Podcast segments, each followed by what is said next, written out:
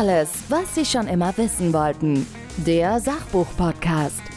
Bücher, Hintergründe, Wissen. Speed Learning für bessere Noten. Der Autor ist bei mir. Sven, erzähl mal, für wen ist dieses Buch?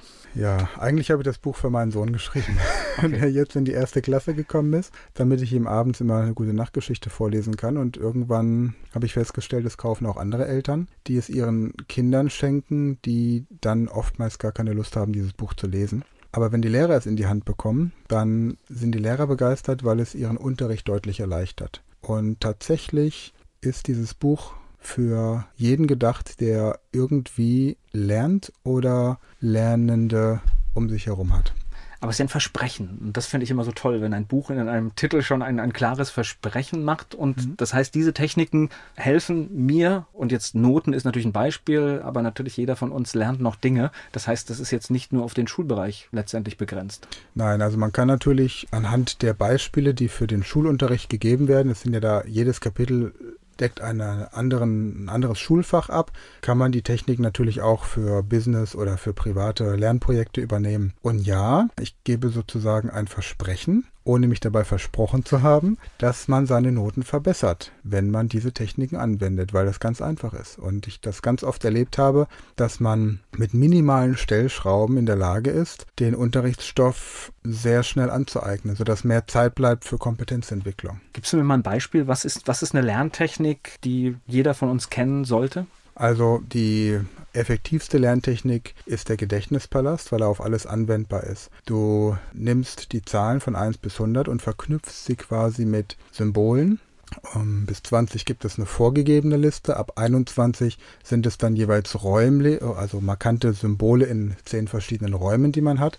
Und mit Hilfe dieser Liste kannst du jeden Lernstoff ab abdecken. Du kannst Listen oder Tabellen lernen, indem du zum Beispiel die ähm, chemischen Elemente nach Ordnungszahl sortiert auf dieser Liste ablegst. Du kannst historische Zusammenhänge, Jahreszahlen dir merken. Du kannst dir physikalische Größen, chemische Reaktionsgleichungen aber natürlich auch im Fremdsprachenunterricht Vokabeln, sowohl die regelmäßigen Verben als auch die unregelmäßigen Verben. Du kannst ganze Gesprächssituationen an diesen Punkten ablegen und Ansonsten kannst du sogar im Sportunterricht Spielzüge merken, im Kunstunterricht irgendwelche Abläufe, um Porträts zu malen. Also der Gedächtnispalast bietet wirklich viele Möglichkeiten. Das heißt, ich verknüpfe etwas mit dem, das ich dann kenne. Also entweder nutze ich einen Raum, der mir bekannt ist, oder ich richte mir selbst einen ein. Aber wenn ich ihn einmal gedanklich eingerichtet habe, kenne ich ihn ja und mache einfach durch diese Verknüpfung mit dem, was ich zu lernen habe, ein Bild im Kopf. Genau. Also nehmen wir ein Beispiel. Wir hätten jetzt die, die wichtigsten Ereignisse rund um den Ersten und Zweiten Zweiten Weltkrieg. Da würde man dann sagen, wir haben 19 ja, weil das ja alles im 19. Jahrhundert war. 19 ist ein Teller, steht für Abendessen, weil um 19 Uhr zu Abend gegessen wird. Und 14 wäre beispielsweise ein Herz, weil am 14. Februar Valentinstag ist. Also, ich stelle mir also vor, wie ich beim Abendessen sitze und den Hochzeitstag vergessen habe und schon bricht bei mir zu Hause der Erste Weltkrieg aus. 1914. So, 18 ist jetzt eine Straße, steht für Feierabendverkehr. Das heißt, ich führe meine Frau in die beste Straße, also in das Restaurant, der beste Restaurant der Straße.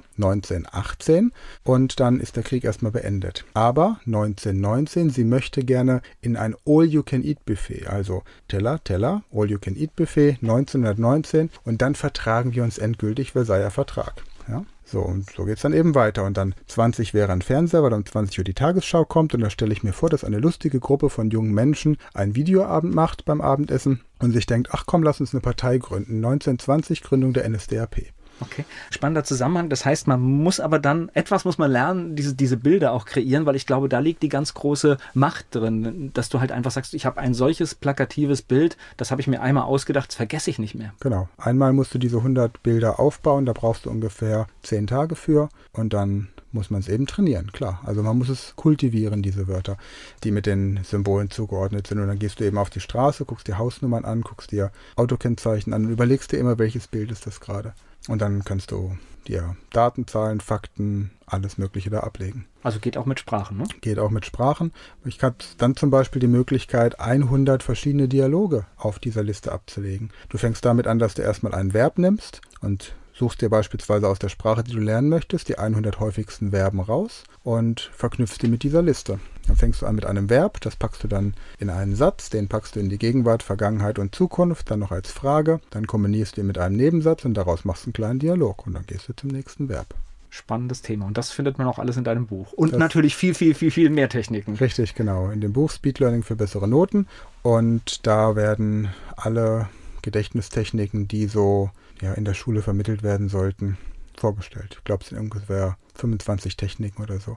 Plus natürlich noch so Sachen wie Ernährung, Schlaf, Techniken zur Steigerung der Konzentration und des Gedächtnisses. Ja. Okay, weil das gehört natürlich auch dazu, dass du die richtige Umgebung hast, um zu lernen, weil sonst äh, bringt es nichts. Ja. Genau. Okay. Wie findet man dich? Mich findet man zum Beispiel ähm, am Eicher See auf meinem Segelboot oder dienstags und donnerstags in Selzen beim Karate-Training und ansonsten auch gerne im Internet. Ähm, meine direkte Website ist sven-frank.com und die Website der Online-Schule wäre speedlearningschool.de.